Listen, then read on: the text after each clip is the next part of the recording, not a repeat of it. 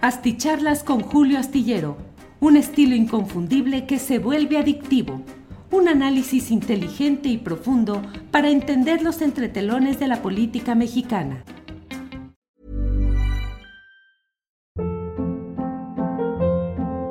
Hold up. What was that? Boring. No flavor. That was as bad as those leftovers you ate all week. Kiki Palmer here, and it's time to say hello to something fresh and guilt-free. Hello Fresh. Jazz up dinner with pecan-crusted chicken or garlic butter shrimp scampi. Now that's music to my mouth. Hello Fresh. Let's get this dinner party started. Discover all the delicious possibilities at hellofresh.com. Hey, it's Ryan Reynolds, and I'm here with Keith, co star of my upcoming film, If, only in theaters, May 17th. Do you want to tell people the big news? All right, I'll do it. Sign up now and you'll get unlimited for $15 a month and six months of Paramount Plus Essential Plan on us. Mintmobile.com slash switch. Upfront payment of $45 equivalent to $15 per month. Unlimited over 40 gigabytes per month. Face lower speeds. Videos at 480p. Active Mint customers by 531.24 get six months of Paramount Plus Essential Plan. Auto renews after six months. Offer ends May 31st, 2024. Separate Paramount Plus registration required. Terms and conditions apply if rated PG. Hola, muy buenas noches. Buenas noches. Es el viernes 15 de julio de 2022 y ya estamos en esta videocharla astillada de viernes 15 de julio. Gracias por acompañarnos. Eh, eh, miren lo que son las cosas. Aquí dice alguien, SL dice, hagan sus apuestas. Hoy llega ocho tarde, supongo que ocho minutos. Pues no, empezamos puntuales a las nueve de la noche. Es que hoy no escribo columna. Recuerden ustedes que yo escribo la columna astillero, que la debo escribir de domingo a jueves para que sea publicada de lunes a viernes. Es decir, ayer jueves en la noche ya escribí la última columna de esta semana que está siendo publicada, que ha sido publicada hoy viernes.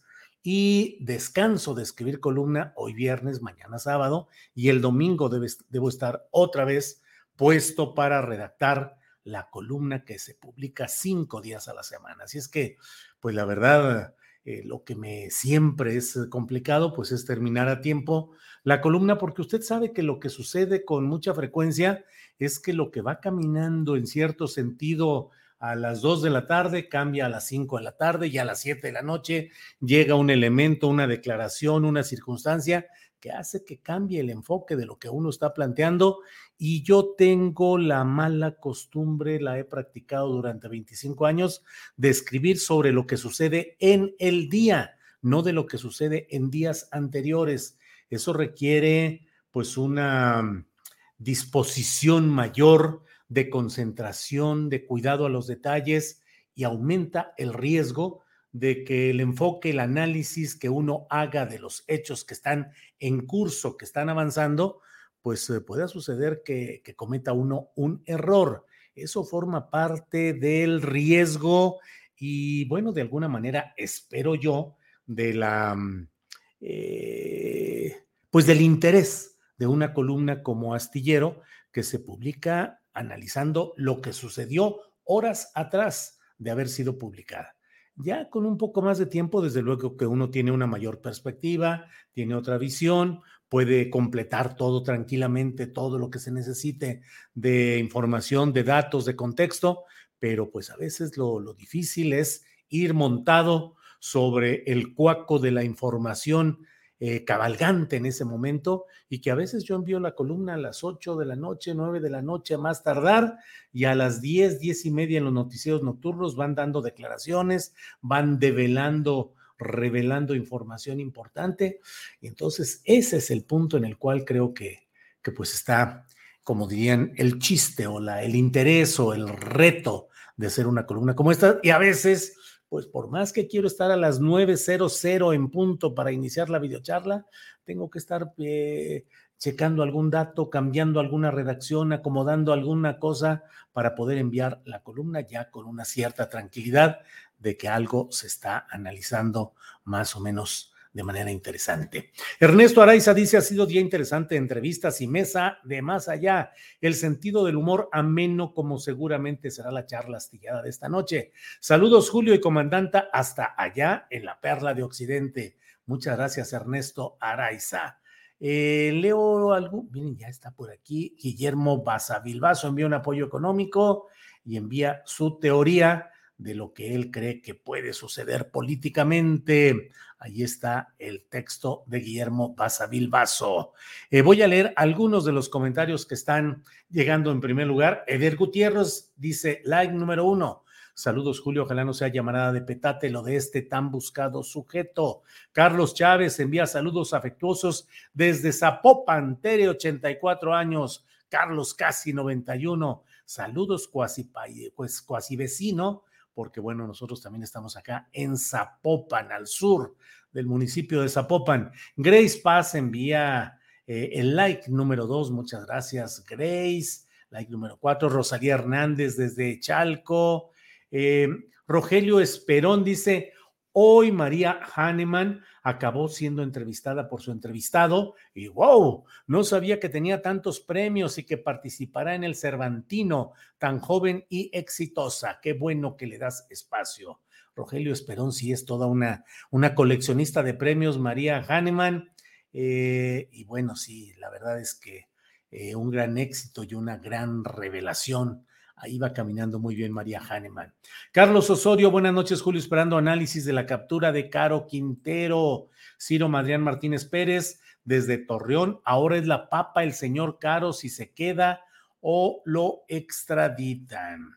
Eh, Graciela Sánchez Martínez, like número 8 y número 2 en ambos canales. Da gusto y da más que sea viernes y de las pocas veces poder ver el programa en vivo, escuchar un análisis fresco, minucioso y saludos. Saludos a Lord Astillero. Bueno, muchas gracias.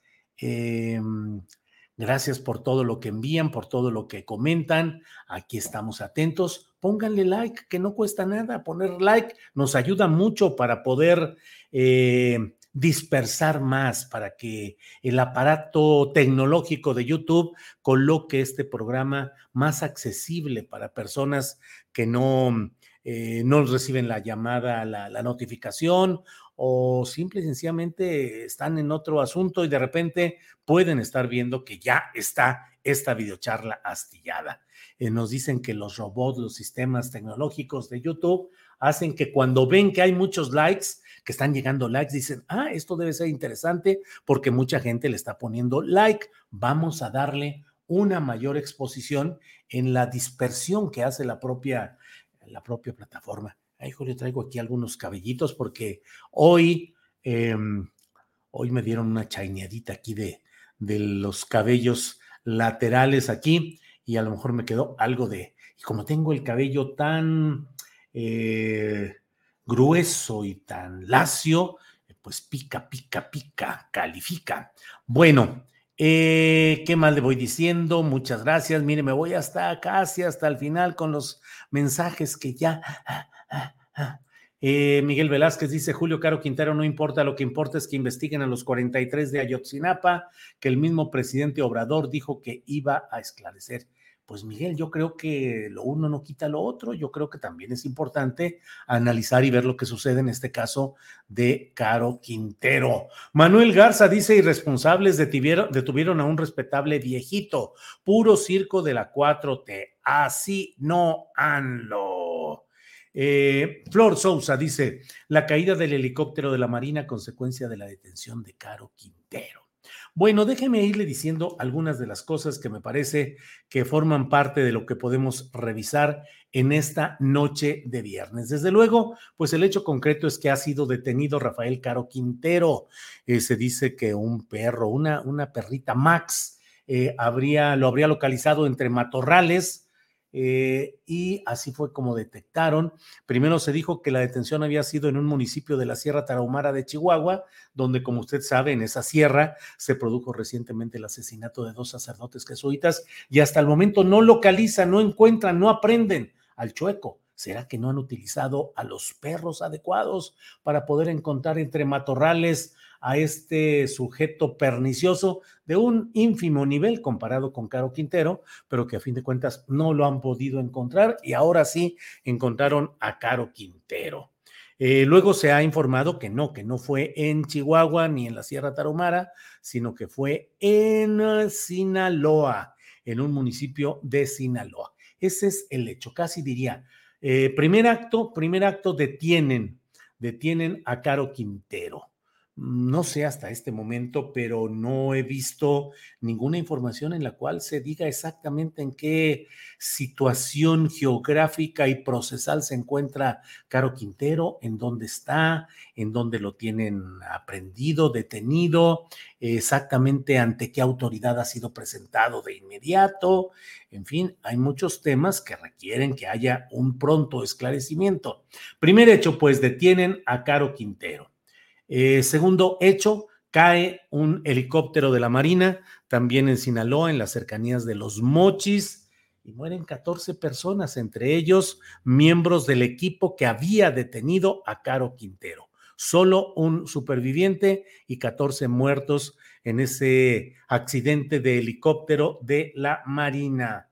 Em, dentro de ello, lo que tenemos que ver es... Eh, pues cuál es la postura oficial de lo que está informando y lo que está diciendo la propia Secretaría de Marina, como estamos diciendo, porque eh, pues resulta necesario esclarecer em, ese informe de la Marina mm, que establece que no hay ningún indicio que relacione la detención del capo famoso y mencionado eh, que no hay nada que indique que esto tenga una relación con eh, la caída del helicóptero, con la detención de esta persona, de este eh, capo.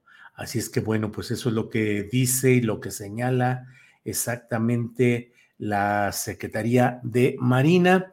y bueno, el otro hecho, le dije dos hechos concretos que están sucediendo, que están ahí y de los cuales estamos a la espera de una mayor información. Pero hasta este momento, pues así están las circunstancias.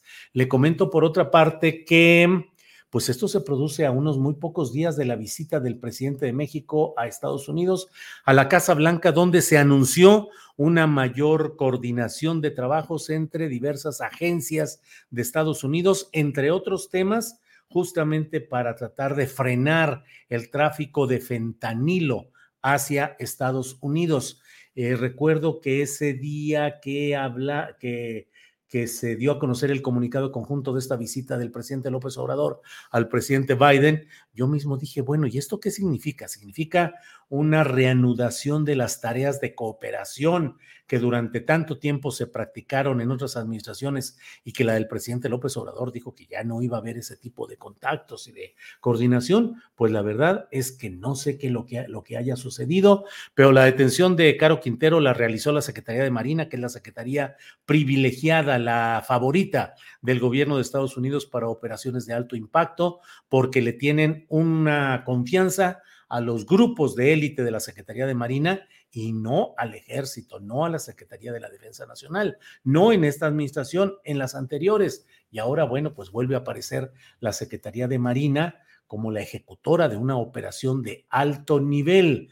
Por otra parte, debo decirle que esto, le he dicho pues lo que sucede en cuanto a hechos concretos. Ahora, interpretaciones, ya vimos la captura, ya vimos la caída, qué consecuencias, qué especulaciones genera todo esto. El golpe a Caro Quintero es una forma, es algo que favorece al cártel de Sinaloa. El cártel de Sinaloa que tiene sobre todo como principales jefes al Mayo Zambada, el hombre político, diplomático que nunca ha asomado más que en aquella entrevista con don Julio Scherer en la portada de la revista Proceso, pero un hombre cuidadoso, siempre mencionado como alguien que trata de evitar al máximo el choque, la violencia extrema, que sí practica la violencia, pero no de una manera eh, desbordada y racional. Y del otro lado, los chapitos, los hijos, los herederos de Joaquín Guzmán el Chapo, que jóvenes y atrabancados, pues han estado buscando pelea en varios lugares, no la han tenido como respuesta directa del Mayo Zambada y digamos que entre estos dos grupos, el del Mayo y el de los Chapitos, pues digamos que controlan lo que en términos genéricos se llama el cártel de Sinaloa. Pero Caro Quintero, quien salió por su propio pie gracias a una resolución del Poder Judicial Federal, salió por su propio pie eh, con un amparo, salió caminando, se perdió y ya el gobierno federal mexicano no pudo saber más de él, o al menos no sabía hasta ahora que de una manera impactante pronto, oye, yo creo que está en tal lugar y fíjate nomás que le atinaron. Y dice el boletín de la Secretaría de la Marina que esto se debe a un intenso trabajo de campo y de investigación realizado desde 2013, que fue cuando salió de la cárcel eh, Caro Quintero. Bueno, pues se había tardado todo esto y miren lo que son las cosas, coincidió con la visita del presidente de México al de Estados Unidos, la reanudación de los eh, eh, trabajos conjuntos en agencias para combatir el fentanilo y a los grupos del crimen organizado. Por otra parte, eh, entonces, eh, Caro Quintero se refugió en Caborca, Sonora, donde familiares de él, sobrinos de él, han encabezado ese cártel, que es un cártel pequeño en comparación con los otros famosos, el de Sinaloa particularmente, el Jalisco Nueva Generación. el cártel de Caborca es, ha entrado en una batalla muy fuerte el cártel de Caborca, apoyado por elementos de la línea, el grupo criminal de Ciudad Juárez, contra los Salazar, que es el grupo local apoyado por los Chapitos. Es decir, a fin de cuentas, Caro Quintero estaba peleando contra el segmento juvenil del cártel de Sinaloa, los Chapitos. Ahora con la detención de Caro y con lo que se pueda venir, pues eso va a fortalecer al cártel de Sinaloa, a los Chapitos y al Mayo Zambada y va a significar la posibilidad de que teniendo el predominio de un cártel de Sinaloa, pues baje el volumen de violencia que está desatada en toda esa zona donde Caborca es como una especie de capital regional, una ciudad con, digo, no es una ciudad grande ni nada por el estilo, pero es el área eh, como la capital regional de varios municipios eh, y eh, pues ahí está todo este tema. Por otra parte, esto tiene impacto político, mire, en dos, en, dos sentidos. Está intensa la eh, profusión de comentarios en las redes que dicen, bueno, y Bartlett, con esto ya, ¿qué va a pasar con Bartlett? Porque se supone que Caro Quintero pues tiene cuentas pendientes con la justicia mexicana, porque ahora dicen que debe determinar de cumplir la sentencia de 40 años, si no me equivoco, que fue la que le echaron encima, 28 que había cumplido y 12 que no, no cumplió. Entonces hay esa posibilidad de que la justicia mexicana diga, pues que cumpla primero con esta sentencia, con algo que ya estaba iniciado, se interrumpió, el señor ya no regresó, ya no hubo manera de, echarle el guante, como dicen en la jerga policíaca, y bueno, pues ahora eh, que cumpla, que termine con su prisión en México. Y la otra es que de inmediato sea extraditado a Estados Unidos, primero para evitar que haya algún golpe violento de sus seguidores que pueda implicar un riesgo de fuga o de liberación forzosa. Por un lado, difícil en la Ciudad de México, difícil ya estando bajo el control del ejército y de la Marina, pero bueno, eh, hay esa posibilidad. Y por otro lado, la extradición implicaría algo muy especial, una extradición que implicaría que en Estados Unidos se dieran a conocer los términos exactos de las investigaciones que se realizaron respecto al, asesinato del agente de la DEA, Enrique Kiki Camarena. Recordemos que Caro Quintero no sería tan perseguido si no hubiese cometido esa enorme pifia fundamental de haber ordenado eh, la captura, la detención, el secuestro de Enrique Camarena, su tortura terrible y luego el asesinato. Esa fue la suerte, si no sería uno de los muchos eh, capos mexicanos que podrían ser detenidos ahí, luego buscar ser testigos protegidos, soltar la sopa en Estados Unidos, negociar y luego ser liberados, o bien en México también entrar a la cárcel, buscar la manera de seguir con sus negocios sin problema y luego salir más adelante. Pero aquí es un asunto de honor de la DEA, de la agencia estadounidense y de los grupos policíacos de Estados Unidos que han mantenido vigente este tema de la operación leyenda que implica ir hasta el final contra todos los implicados en la captura, el secuestro, la tortura y el asesinato de Kiki Camarena y del piloto mexicano Alfonso Zavala Velar o Alfonso Avelar Zavala, no me acuerdo. Eh, y em, todo esto eh, pues implica, hoy mismo se dio a conocer un documento de Estados Unidos, de las autoridades, donde dice que no habrá escondite en el cual puedan escapar o esconderse quienes hayan participado en un acto de secuestro, de captura, de tortura y de asesinato de agentes de la ley de Estados Unidos. En ese marco se abre la presunción que están manejando mucho en las redes sociales los adversos a la cuarta transformación, de decir, bueno, ¿y Manuel Bartlett qué onda?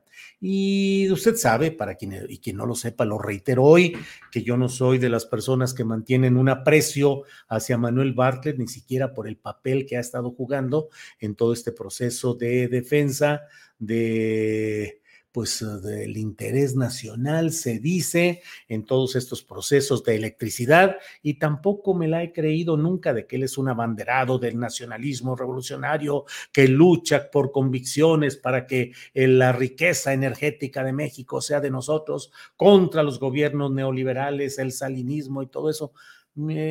para mí, Bartlett es un personaje de lo más... Eh, eh, detestable, deleznable de lo que hay en la política mexicana.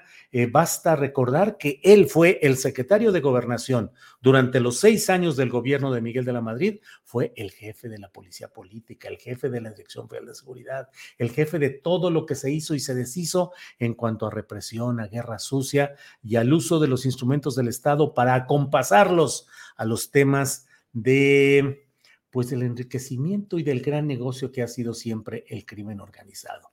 ¿Qué supo? ¿Qué hizo? ¿Cuál fue la postura de Bartlett en todo este proceso cuando ah, los infiltrados de la DEA, entre ellos Kiki Camarena, descubrieron, ¿qué cree usted? Un rancho, déjenme ver si recuerdo, mil hectáreas, mil hectáreas sembradas de mota, ni más ni menos.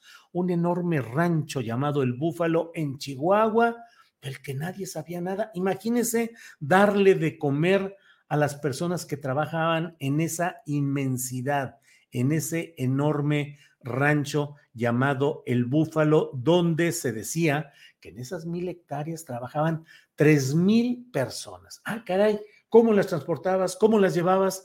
Eh, cómo les llevabas la comida, eh, los alimentos, la bebida, cómo mantenías todo. Tres mil personas en el rancho El Búfalo dedicados alegremente a producir mota y más mota, marihuana y marihuana, hasta que fue descubierto. Y entonces, bueno, entró, eh, ya sabe, entraron las fuerzas mexicanas a ver qué sucedía ahí. se supone, se calculaba en aquel tiempo que eh, lo que se decomisó y se destruyó y el monto de lo que perdieron los narcos en esa operación fue algo así como 8 mil millones de dólares. ¡Sas! Un chorro total de dinero. Nunca lo supo el Estado mexicano, nunca lo supo el gobierno mexicano, nunca lo supo la Secretaría de Gobernación a cargo de Manuel Bartlett, nunca lo supo la Dirección Federal de Seguridad, nunca supo la inteligencia militar a cargo del secretario de la Defensa Nacional de aquel tiempo, Juan Arevalo Gardoqui, no supo nada la Procuraduría General de la República, entonces a cargo de Sergio González Ramírez. No, nadie supo nada, no pasaba nada. Y cuando se supo, comenzaron a suceder cosas muy preocupantes, el asesinato del propio Kiki Camarena, un poco después el asesinato del periodista Manuel Buendía, que detectaba las relaciones de grupos del narcotráfico, del crimen organizado, con altos niveles de la política del gobierno de un de la Madrid. Miguel, que fue el gobernador de 1982 a 1988, que fue una etapa terrible en cuanto al predominio, los negocios y todo lo que sucedió de parte del crimen organizado. No hay vuelta de hoja. Eso tiene un impacto, sí, en el terreno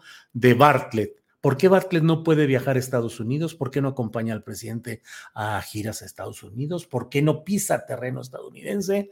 Pues se dice que porque el momento en que pise tierra va a ser eh, implicado en todo lo que supuestamente se tiene en ese expediente que ahora podrá ser liberado y conocido cuando, si se extradita a Caro Quintero a Estados Unidos, la DEA ha dicho que cuando estuviera en terreno estadounidense eh, Caro Quintero, entonces se darían a conocer los datos de lo que investigaron y han investigado hasta la fecha.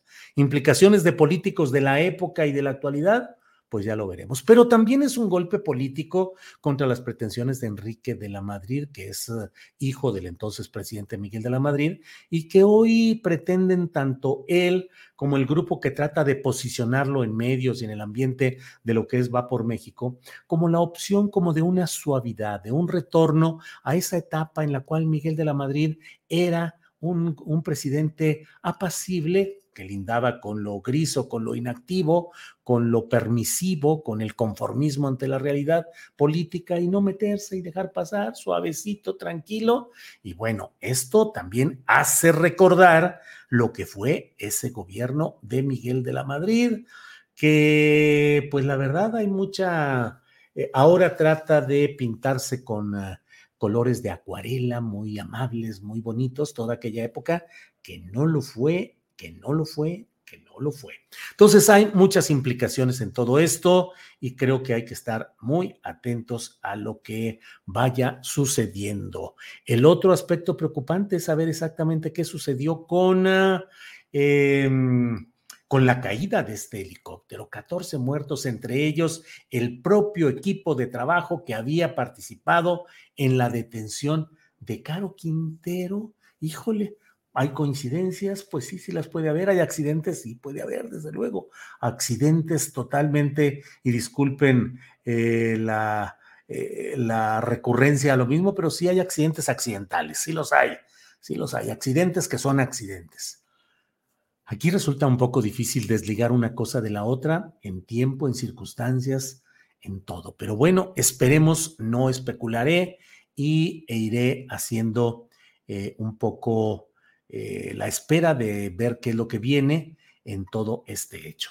Ya veremos, es la primera detención de un capo importante en México durante la administración del presidente López Obrador. Se detuvo al Marro, pero el Marro no deja de ser pues un eh, jefe de un grupo regional sin mayor relevancia, sin mayor resistencia real, que hizo mucho daño en Guanajuato y los daños siguen sucediéndose con Marro o sin Marro, con el el cártel del Marro o sin él, sigue la misma violencia en Guanajuato, porque finalmente no son asuntos, um, eh, no son asuntos desligados. Está la base, está la realidad socioeconómica y de ella se deriva la acción de estos grupos de crimen organizado. Pero esta, la de Caro Quintero, sí es la primera ocasión en la cual hay eh, una detención de un alto jefe ya no tanto, digo, Caro Quintero tampoco es el Caro Quintero que se conoció, no es ni, ni remotamente el jefe del cártel de Sinaloa,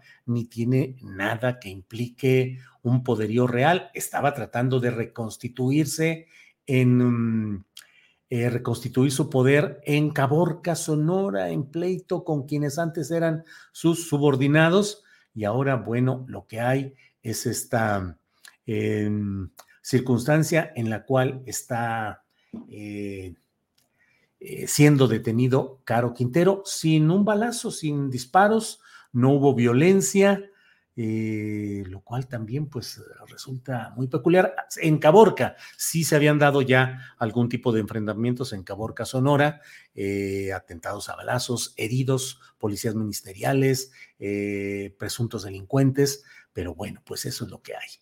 Déjeme ir leyendo algunas de las cosas. Jorge Carballar, primero la balacera en el Ajusco, supuestamente gente del Chapito. Luego la detención sorpresiva de Caro Quintero. Eh, Irene Valdés dice, ah, Julio, ahora te dedicas a especular. Órale, Irene Valdés, este es un espacio de opinión, opinión, opinión. Opinar es especular, es usar espejos especulares para tratar de ahondar y de asomarse a la realidad usar espejos, especular. No es negativo en la ciencia y más en las ciencias sociales se especula, es necesario especular, no es algo negativo, así como se quiera plantear. Cuando es la información concreta, la nota, ahí sí no se especula, ahí son los hechos concretos. Pero mi estimada Irene Valdés, hay un género periodístico que se llama el de opinión, que se expresa sobre todo en columnas, en artículos de opinión, en espacios como estos, que como su nombre lo dice, Pues es una videocharla, videocharla. José Moreno Ramírez, pues era capo tan menor que Estados Unidos ofrecía tan solo la miserable cantidad de 20 millones de dólares. Dice José Moreno Ramírez, eh, tiene usted razón en ese planteamiento. Claro que ofrecían un dineral, no por el poder que tiene actualmente José Moreno, ese es mi punto de vista, pero igual usted es quien tiene la razón, eh, sino por el estado de ánimo de venganza sostenida que ha tenido la DEA y el gobierno de Estados Unidos por haber asesinado a un miembro de su agencia. Ese es el punto. No digo, eh, un capo actualmente fuerte y poderoso, pues es el Mayo Zambada, ese es el de Adeveras, otro pues el Mencho, que son los que manejan verdaderos ejércitos y montones de dinero pero pues aquí eh, la oferta era tan alta y está entre los 10 más buscados de, con recompensa por el gobierno de Estados Unidos, pues porque lo que se busca es la venganza, precisamente. Ellos quieren demostrar, y ese sería un gran éxito, un gran logro para Joe Biden, el poder decir que al fin se logró capturar y llevar a Estados Unidos a someterlo a la justicia eh, de ese país al muy seguido y perseguido eh, Rafael Caro Quintero. Es simbólico, no tiene tanta fuerza hoy. Claro, si usted me dice, pues claro que manejan millones de dólares y, y trasiego de drogas y exportación, sí, pero no es el cártel Jalisco, no es el cártel de... It's that time of the year. Your vacation is coming up. You can already hear the beach waves, feel the warm breeze, relax and think about work. You really, really want it all to work out while you're away. Monday.com gives you and the team that peace of mind. When all work is on one platform and everyone's in sync, things just flow wherever you are. Tap the banner to go to Monday.com. Ever catch yourself eating the same flavorless dinner three days in a row? Dreaming of something better? Well, HelloFresh is your guilt free dream come true, baby. It's me, Gigi Palmer. Let's wake up those taste buds with hot, juicy pecan crusted chicken or garlic butter shrimp scampi. Mm. Hello Fresh. Stop dreaming of all the delicious possibilities and dig in at HelloFresh.com. Let's get this dinner party started.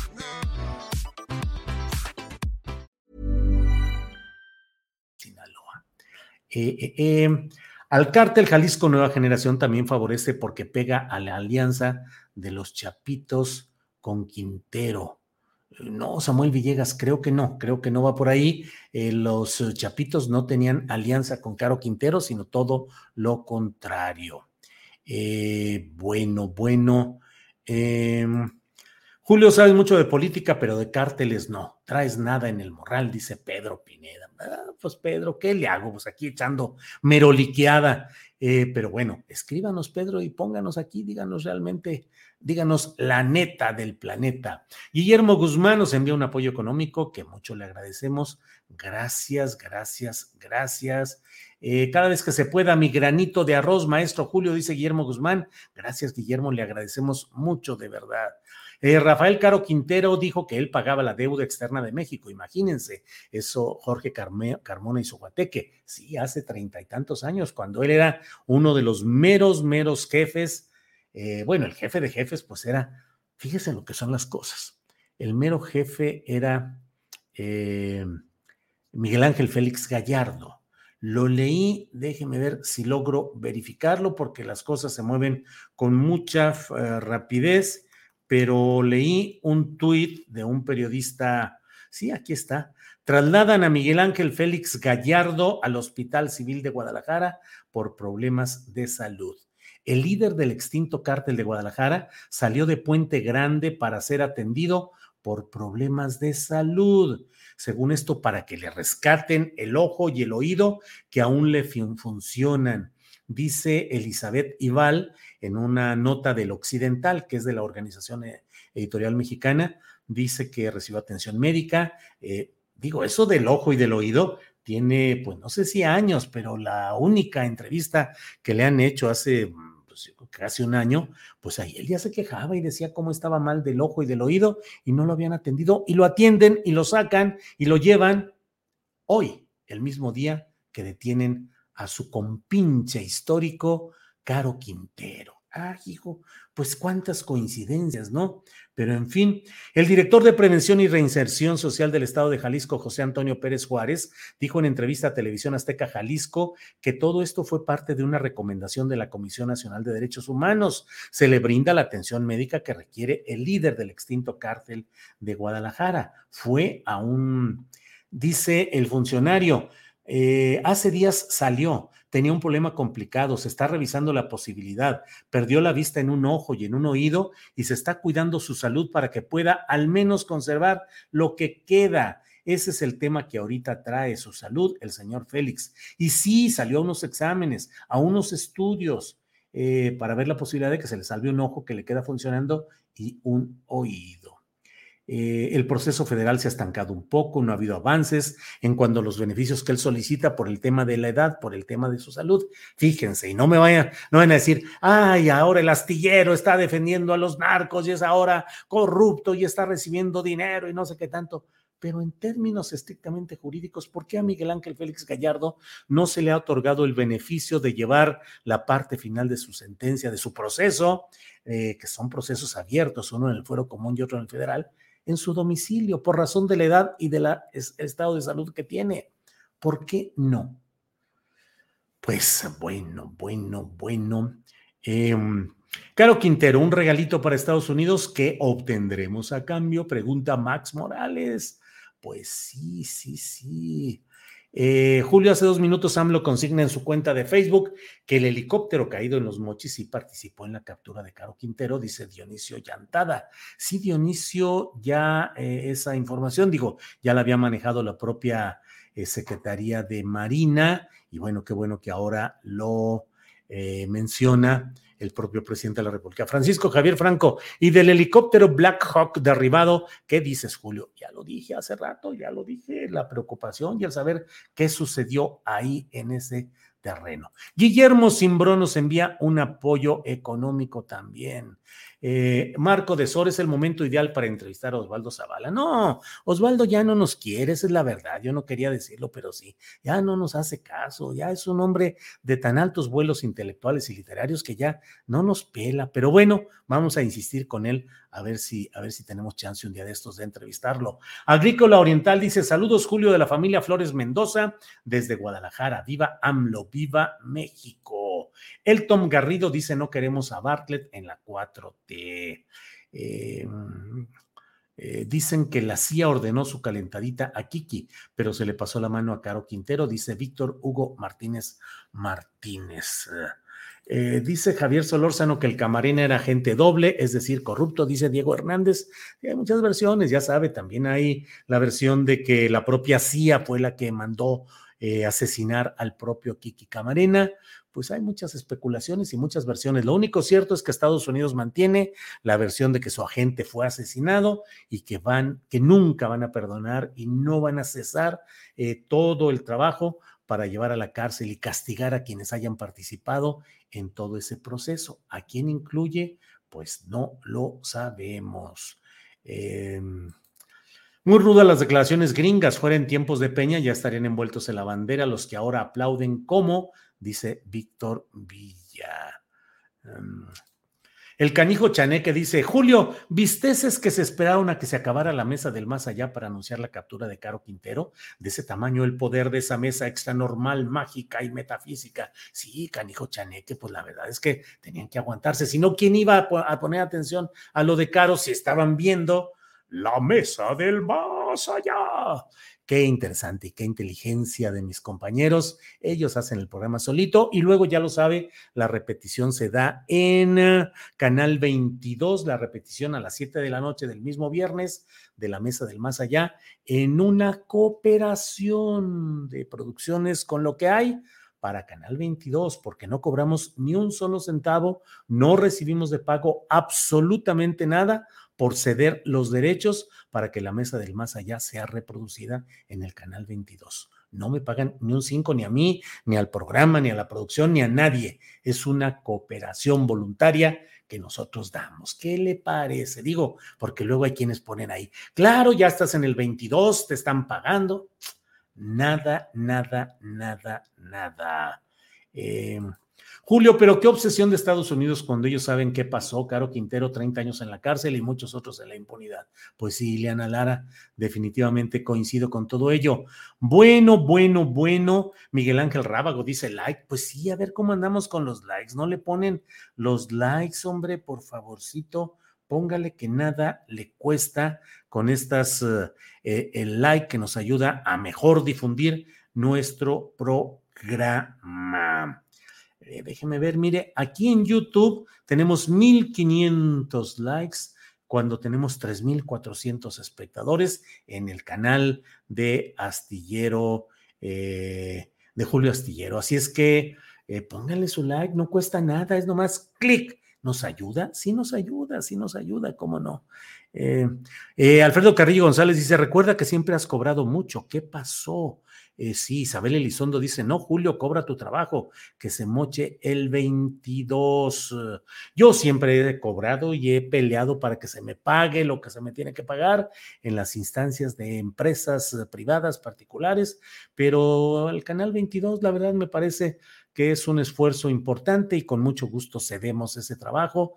Eh, el otro día en una comida ahora que estuvimos allá en México, estuve con algunos compañeros de medios de comunicación y decían, es que tú deberías de conducir un programa en el bla, bla, bla, este, aunque no te paguen lo suficiente y no, en, alguna televisora pública, este, aunque no te paguen lo que... Dije, no, no, no, si miren lo que son las cosas. Eh, yo estoy dispuesto casi gratuitamente a conducir un programa de verdadero análisis político y de información política a fondo en un canal público porque hay que estar muy atentos a lo que se viene. Y nos lo ha dicho en estas entrevistas recientes Pablo Iglesias, Juan Carlos Monedero y otros personajes que vamos a tener eh, la siguiente semana. Eh, el hecho de que eh, la batalla mediática, la batalla por la información es algo que se tiene que dar y no está siendo adecuado el manejo del proceso social llamado cuarta transformación para una adecuada defensa mediática. No lo hay, no lo hay, es, es terrible. No, no hay agencia informativa y me duele mucho decir lo terriblemente adverso que me resulta ver que siga la huelga de Notimex con un grupo de trabajadores a los que hasta ahora no se les ha podido demostrar ni un acto de corrupción, ni un acto de quién sabe qué cosas que los manejaba el anterior líder y que no se, verdaderas patrañas que se han montado para no aceptar que la dirección de Notimex ha embarcado terriblemente a esa agencia tan necesaria en estos momentos. Si yo hubiera sido el director de Notimex y hubiera estado en esta circunstancia, hubiera renunciado para no impedir que el gobierno de la llamada cuarta transformación tuviera la viabilidad de una agencia informativa que realmente cumpliera con los propósitos de difundir las obras del gobierno y del Estado mexicano en lo general, la oposición también, el Poder Judicial, el Poder Legislativo. Pero la verdad es que, ¿a dónde se va cuando los poderes mediáticos eh, maltratados, señalados, vilipendiados, eh, bocabajeados en la mañanera? Pero ahí siguen, ahí siguen vivitos y coleando y con mucho dinero y le van a apretar al final de este gobierno con todo. ¿Y qué es lo que se va a tener? La mañanera del presidente López Obrador, pero nunca se ha tenido hasta ahora la visión y la habilidad política para poder construir una verdadera opción popular, progresista de comunicación, de periodismo. Siempre lo he dicho, no conmigo, a mí no, a mí me vale gorro eso finalmente, pero digo, a mí no me importa estar al frente de una cosa así, de una dirección, una conducción, no, no, pero caray, ¿por qué no juntan todos los canales de la televisión pública, hacen un solo noticiero, que lo conduzca eh, eh, Genaro Villamil, que es un excelente periodista, y que haga periodismo ahí, que lo difundan y que sea un noticiero fuerte y que le pelee a los noticieros chafas de las otras eh, difusoras privadas? Que lo conduzca alguien, hay mucha gente, hay mucha gente valiosa, pero se necesita visión y decisión política. Mm, mm, mm, bueno, eh, ¿Cómo agarran al Caro Quintero y al Chueco ni sus luces? Dice Luis López. Ya lo dije, pero pues luego me echan aquí la bronca. Asaed Bonilla nos envía un apoyo económico. Asaed, usted nos ha estado ayudando y nos ha estado levantando el espíritu y el ánimo y reconfortando. Le agradecemos mucho. Asaed Bonilla, no lo, localizo todavía por aquí, supongo que viene más adelante, eh, pero eh, le agradezco mucho todo esto.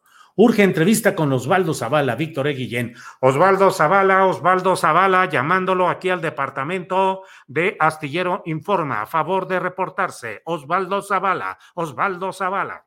Bueno, bueno, vamos a invitarlo eh, a ver qué es lo que nos dice y desde luego tendremos la mesa del más allá el próximo jueves, pero falta mucho para ello. Eh, Alejandro Cabrera dice, Julio, eres grandioso.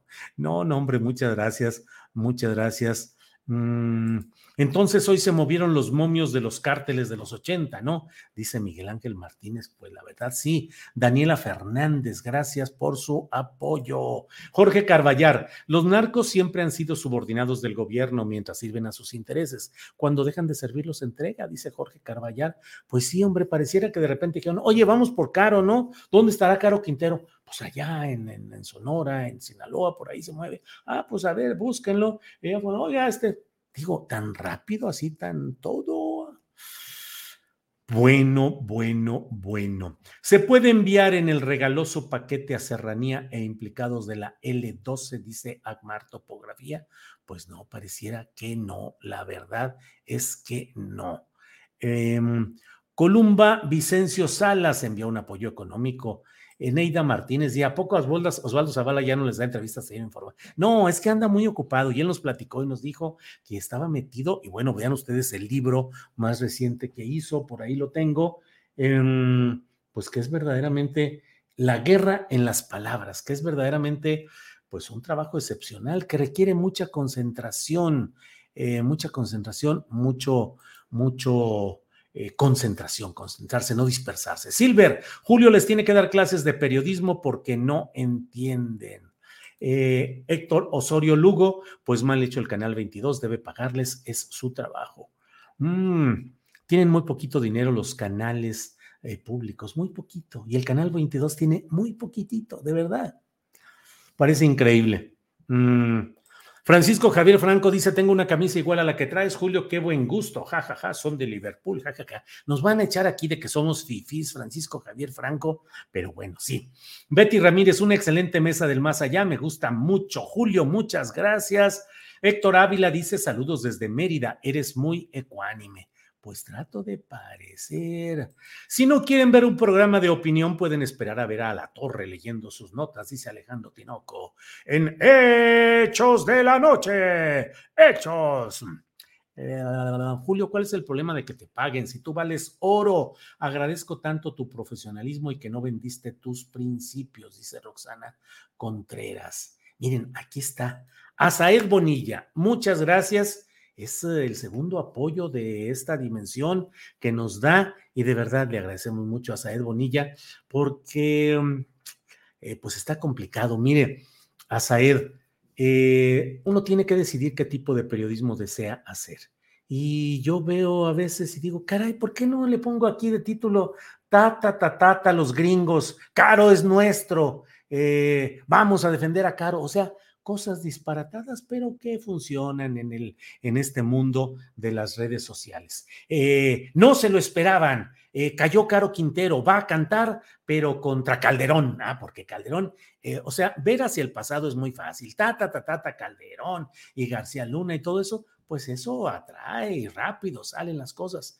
Pero hacer un ejercicio en el cual uno procure ofrecer puntos de vista, información equilibrada y también incluir críticas a lo que sucede en la cuarta transformación, pues eso aleja a mucha gente que desea ver y escuchar lo que sus oídos y sus ojos quieren apreciar y quieren apreciar que haya un periodismo de solidaridad con una causa política. Es decir, lo mismo que hemos reprochado durante todo el tiempo en López Dóriga, en Riva Palacio, en tanta gente, en Sabludowski, en La Torre, en todo, servir a los gobiernos en turno. Ahora quieren que hagamos un periodismo que este sí, por una buena causa, sirva al gobierno en turno. Y yo me he resistido a ello con resultados en los que hay gente que no lo entiende, que ofende, que agrede. Eh, eres un traidor. ¿Traidor a qué? ¿Al periodismo? No creo. ¿Traidor a una causa política? Como ciudadano la he empujado y la voy a empujar y la voy a defender pero yo soy periodista y tengo que seguir haciendo un periodismo que también incida en las cosas malas que son bastantitas, no se hagan, por favor, no nos no cerremos los ojos y no nos volvamos fanáticos de culto y digamos, no, no, no, todo se está haciendo muy bien. Si vieran nomás ustedes cuánta podredumbre en el aparato del manejo de los asuntos agrarios en San Luis Potosí. Eh, vendidos, corruptos, entregados a los intereses empresariales, desoyendo las órdenes de los jefes de arriba porque abajo les dieron dinero y tienen que cumplir. El delegado del Registro Agrario Nacional, el uh, representante de, de Sedatu allá en todas estas, híjole, y así yo digo, pues imagínate si ahora que hay una situación propicia eh, del propio presidente de la República que permite que haya cierta esperanza de un cambio y menos corrupción, si están haciendo todo esto, recuerdo a los campesinos históricos peleando, llevando sus papeles, sus firmas, sus datos y topándose con la burocracia corrupta que ya había recibido millones de pesos para fallar a favor del empresario, del inmobiliario, del constructor. Y no, señor, pues es que aquí y acá, porque además, porque que equivocó, porque no viene la firma porque el sello es con cinta que se perdió el expediente, no tuvimos, regrese dentro de cinco años, vuelva dentro de diez años, e irlos matando a la larga en el olvido y en el, resentimiento y el enojo sociales. Eso va pasando en muchos casos. Entonces, no cerremos los ojos a la realidad, porque eso nos va a convertir en los culpables históricos de lo que más adelante se va a reprochar y nos van a decir otros, nos van a decir, ¿y tú qué hacías cuando estaba pasando todo esto? ¿Y tú por qué guardaste silencio ante esto y esto otro? Eh, estoy, por ejemplo, muy atento eh, a lo que está sucediendo en Ohuira, que es eh, en Topolobampo del municipio de Ahome, en Sinaloa. Qué horrible lo que está pasando ahí. La confabulación de los grupos priistas anteriores, Francisco Labastida Ochoa, de los uh, de Gerardo Vargas Landeros, que ahora es el presidente de Ahome, y del gobernador de Morena, Rubén Rocha Moya, confabulados para el gran negocio de poner una planta de amoníaco en una zona paradisiaca donde hay pesca, donde hay pescadores, que es una zona de humedales protegidos por una convención internacional que declara sitios Ramsar, así se les llama. Y ese es un sitio Ramsar que debe ser cuidado, privilegiado, no contaminado. Y ahí van a poner una planta de amoníaco con capital alemán que ya repartió dinero desde muchos años atrás y ahora están ahí avanzando y mi presidente de la República, el señor López Obrador, dice, para recuperar la soberanía alimentaria, vamos a impulsar que tengamos fertilizantes y vamos a apoyar las plantas. Y ya se hizo una consulta en Ohuira, que así se llama esta bahía, y vamos a salir adelante. No es cierto, no es cierto. Y es un daño ecológico y es una corrupción, pero bueno, bueno, bueno. Entonces, gracias a Saed Bonilla por este apoyo. Ya me eché un chorro muy largo. Ahora sí pasó mucho su videocharla, dice Eugenio Alberto Aragón Noriega. Sí, es cierto. Hasta aquí llega, la corto. Gracias por su anuncio. Hasta mañana. Adiós. No es cierto. Gracias, gracias a todos ustedes. Gracias por este por aguantar finalmente todo esto. Osvaldo Zavala fue visto por última vez en la Ciudad de México con zapato tipo tenis, dice Miguel Ángel Rábago. Eh, con Osvaldo estuvimos platicando hace algún tiempecito breve, allí en este salón Covadonga, al choque de nuestras copas de vino tinto, de cerveza. Platicamos con sus periodistas muy, de una manera muy agradable. Edgar Díaz dice, tu cara de emoción en la plática con la doctora Julieta Fierro no tiene precio. Gracias por esa entrevista, estimado Julio. Es que Julieta, yo la admiro a Julieta Fierro, la verdad, uno sabe de, o cree saber, de política y que si este y que el otro y que el partido y que el candidato. Hay quienes saben de fútbol, que si el centro delantero y el, el medio de contención y la historia del Real Madrid y del Barcelona y de las Chivas y del América, pero saber todo lo que sabe Julieta Fierro. El otro día platicaba con mis hijos y con Ángeles, les decía, ¿se imaginan sus nietos cómo le han de decir, este, abuelita, platícanos de cómo se formaron las estrellas y cómo es aquello y cómo es aquello otro? Es una delicia escuchar a, Julieta de verdad con todo lo que platica y estoy impactado de lo que se deriva de esas fotografías del gran telescopio que han sido ya difundidas, ¿cuántas cosas van a cambiar? Y luego le dan a uno ganas de vivir muchos años para ver todo lo que se viene. Esa es la verdad.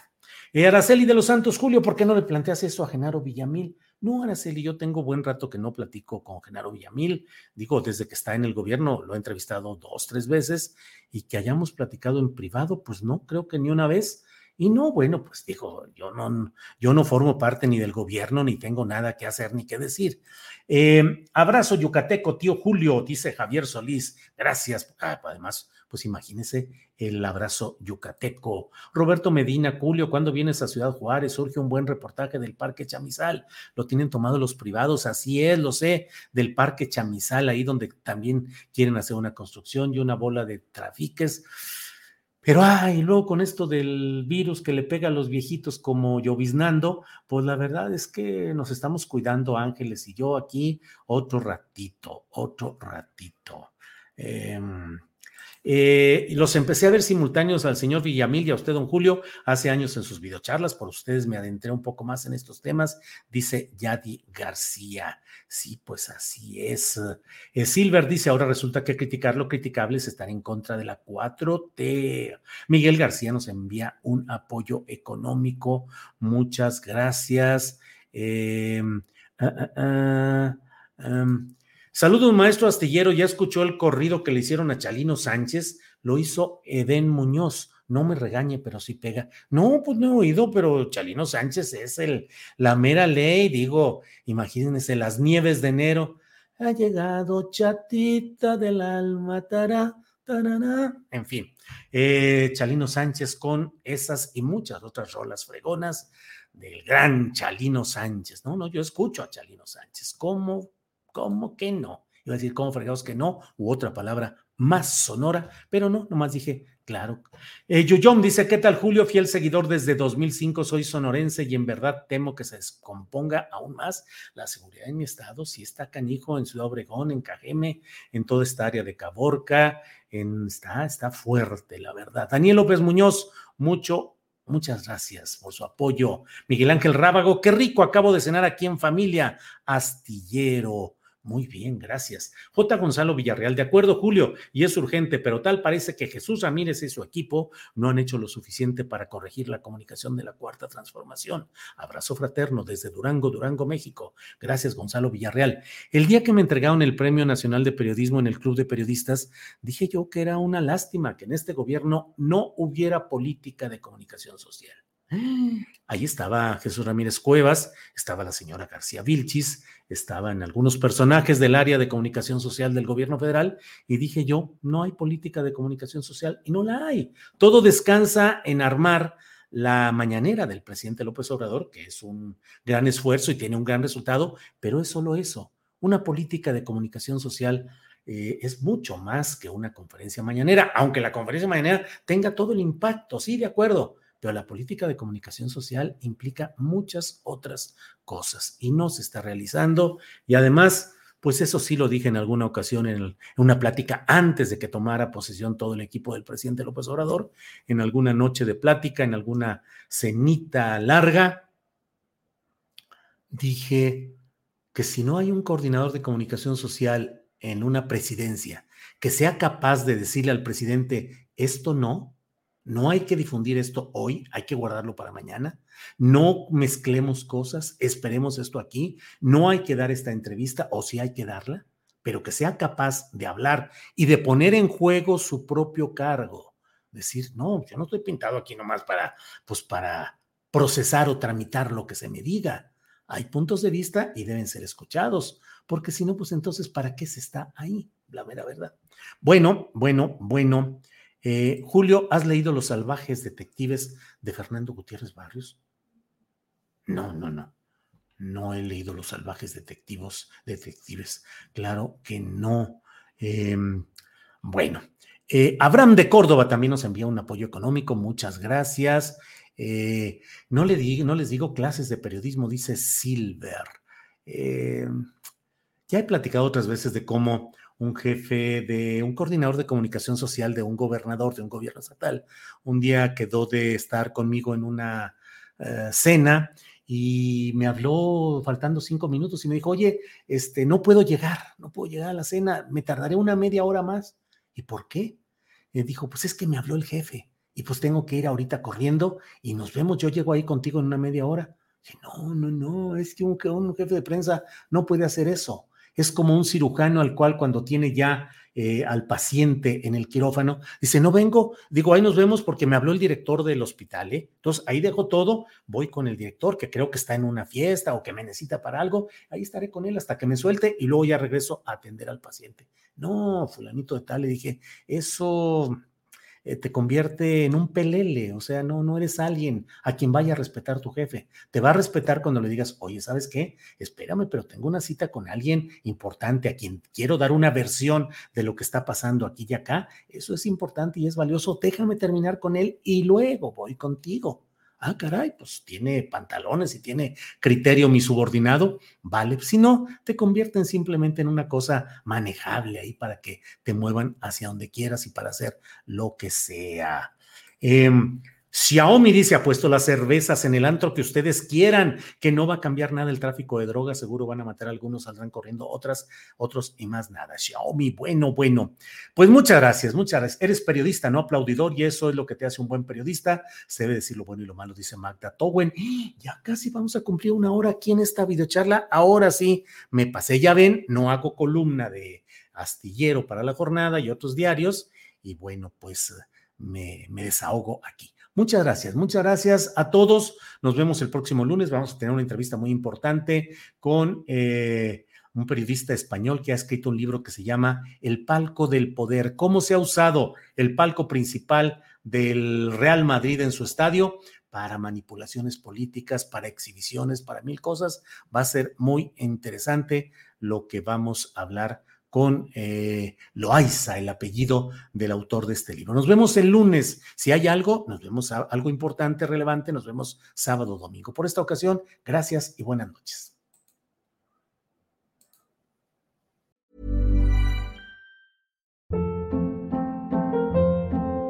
Hold up. What was that? Boring. No flavor. That was as bad as those leftovers you ate all week. Kiki Palmer here, and it's time to say hello to something fresh and guilt-free. Hello Fresh. Jazz up dinner with pecan-crusted chicken or garlic butter shrimp scampi. Now that's music to my mouth. Hello Fresh. Let's get this dinner party started. Discover all the delicious possibilities at hellofresh.com. Hola, buenos días, mi pana. Buenos días, bienvenido a Sherwin Williams. ¡Ey! ¿Qué onda, compadre?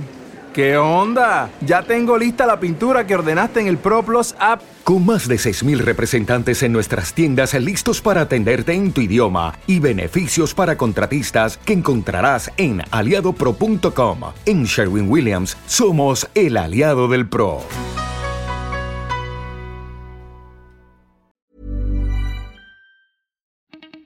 Para que te enteres de las nuevas asticharlas, suscríbete y dale follow en Apple, Spotify, Amazon Music, Google o donde sea que escuches podcast.